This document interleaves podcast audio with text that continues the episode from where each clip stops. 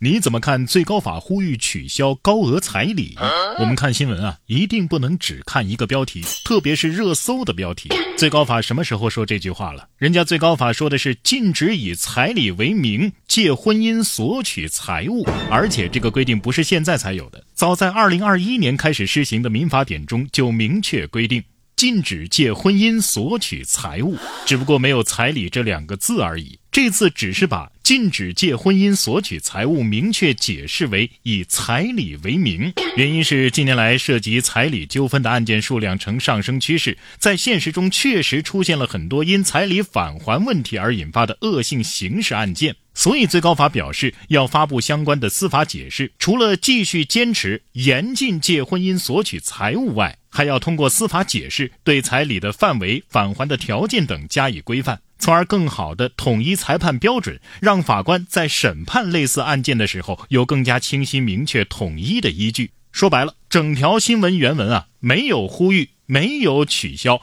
只有最高法和彩礼是原文。因为借婚姻索取财物早就是法律明确禁止的，根本用不着呼吁和取消。而且禁止和取消的也不是彩礼本身，而是以彩礼为名的，打着彩礼的名义索取财物的违法行为。举例来讲。女方以不给彩礼就不结婚为由威胁男方，要到彩礼之后依然不愿意结婚，或者结婚之后依然不情愿与男方生活在一起，或者结婚没多久就以各种理由提出离婚且拒不退还彩礼，这种一开始就不是以结婚过日子为目的，而是以骗取彩礼为目的的情况和行为，才是法律要禁止和重点打击的。至于正常的婚姻和双方协商一致的礼仪习俗性质的彩礼，除非双方发生法律纠纷，否则就是你情我愿的，不应当在禁止或取消的范围之内。最高法真正呼吁的是，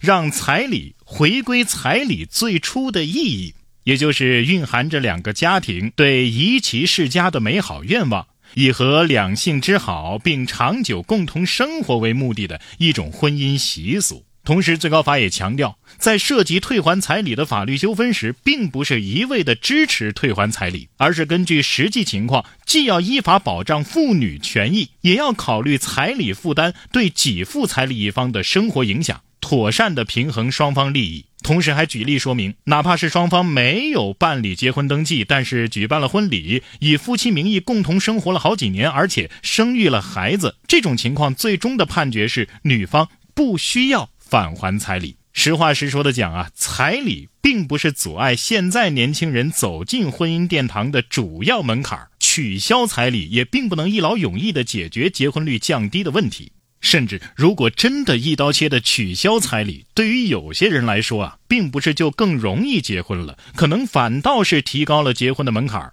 原本通过彩礼就能够解决的一部分问题，会上升为更加复杂、更加难以达到的条件。你觉得呢？